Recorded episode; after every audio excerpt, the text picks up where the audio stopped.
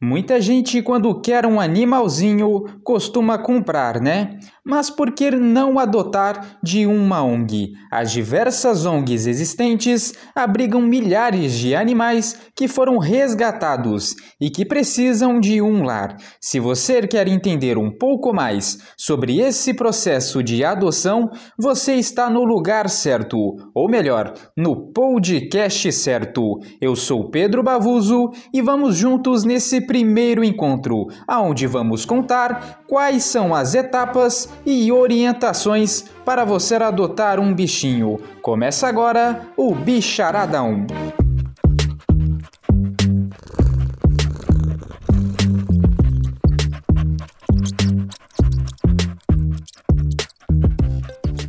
Quando se fala em adoção, muitas perguntas vêm à mente, não é mesmo? Qualquer pessoa pode adotar? Os animais mais velhos desenvolvem afeto pelo novo dono? E quais as principais orientações para quem quer adotar um bichinho? A verdade é que não é apenas chegar no local de adoção, escolher um animalzinho, preencher os dados e levar para casa. É algo que vai além da adoção, a responsabilidade de cuidar de um ser vivo que ama muito os seres humanos. A adoção é o ato de amor, por isso o dono tem algumas obrigações com o seu novo pet. Para falar sobre isso, o presidente da ONG Vida Taubaté, Defesa dos Animais, Afonso Neto, nos dá informações sobre o que é necessário para adotar. Com relação à orientação, são muitas. Primeiro, não adianta ter somente amor, a pessoa tem que ter condições financeiras orientamos que o animal tem que ser levado a um veterinário anualmente para vacinação. O animal tem que comer uma boa ração, tem que ter o espaço, o animal tem que passear, não pode ser preso em corrente, existe uma lei agora estadual,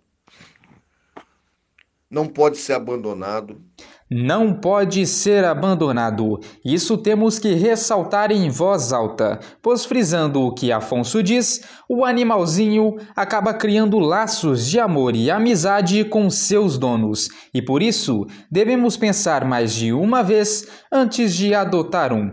Com relação às famílias que adotam e depois de um ano devolvem ou dão para outra família, é muito raro. Acontece sim.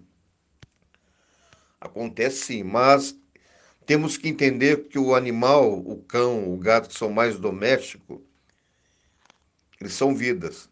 E desenvolve-se uma relação, um laço de amor com os tutores, com o membro da família.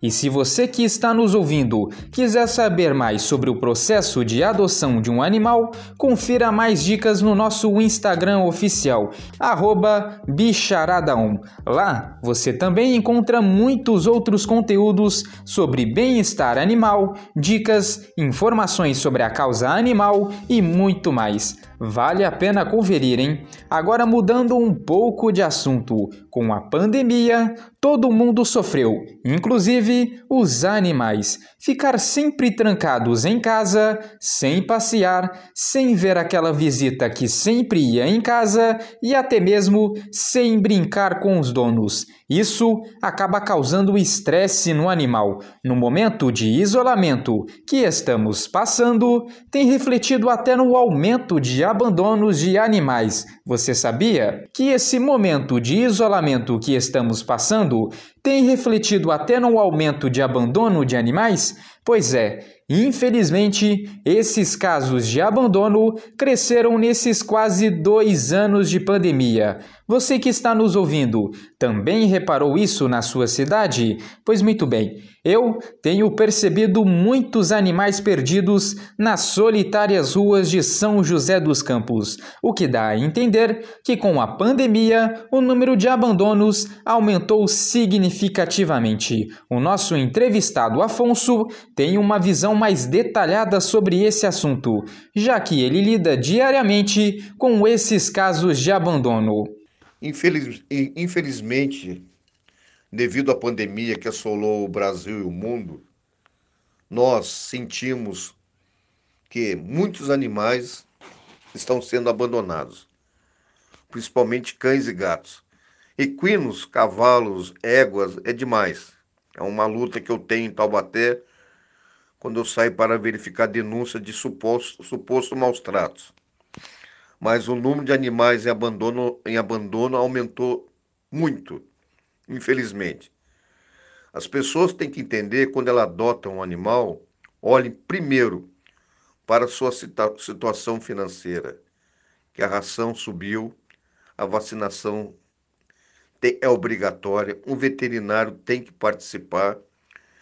Quando o animal fica doente, tem que levar no profissional, que é o veterinário. Mas a pandemia aumentou e muito o número de animais abandonos, principalmente animais adultos. É muito simples, né? A pessoa vem num evento, que eu falo evento, eu não falo feira de animais. Coloquei esse nome é, com relação à, à doação dos animais. Vê um filhote, é lindo, o filhote é lindo, mas ele vai crescer, vai durar de 10 a 15 anos, vai fazer parte da família.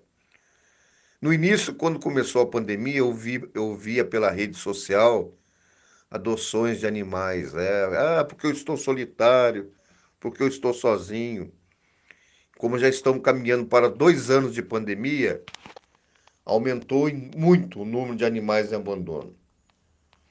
Infelizmente, tudo gira, gira em torno da situação financeira e adoção pelo impulso. Que triste isso, né? Além de amor, a adoção também é responsabilidade. Por isso, antes de pensar em adotar um bichinho, é importante a gente pensar nestas questões financeiras, em principalmente o bem-estar animal, não só na nossa empolgação inicial. Até porque, para adotar um bichinho, não é só chegar na ONG e levar o animal para casa, não, viu? Temos que pensar muito bem antes de adotar e para evitar qualquer tipo de problema. As ONGs e os locais de adoção realizam procedimentos antes da adoção dos bichinhos e para garantir que o dono é responsável e que o animal seja bem cuidado. Não é chegar e pegar o animal, não.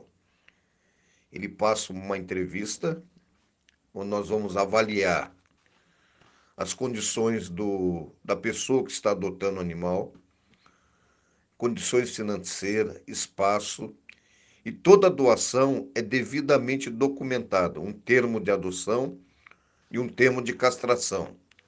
Não doamos animais sem castrar. É muito importante essa questão de levar para casa somente se o bichinho for castrado. Sabemos que muitas vezes as pessoas deixam de castrar para ter os filhotes, mas é preciso pensar na saúde da fêmea e em suas condições, principalmente no futuro, quando o animal for mais velho.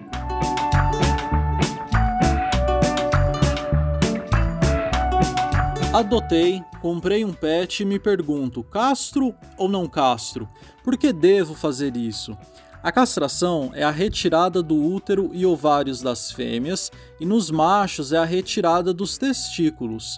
Muitas pessoas decidem pela castração para evitar problemas futuros do seu animalzinho. Para as fêmeas, a vantagem da castração está na diminuição de infecções e que podem levar até o surgimento de câncer, como o de mama, que se desenvolve mais facilmente. Dependendo de alguns casos, podem levar até a morte do animalzinho. Já para os machos, o índice de câncer de próstata é menor, mas a castração ajuda na diminuição do instinto territorialista, isto é, defender um local que consideram apenas deles. E também pode amenizar o comportamento agressivo para aqueles machos mais bravos. A castração pode até ser uma questão de saúde pública. Dependendo das cidades, existem programas que planejam a castração para cães e gatos de rua para o controle de animais em situação de vulnerabilidade.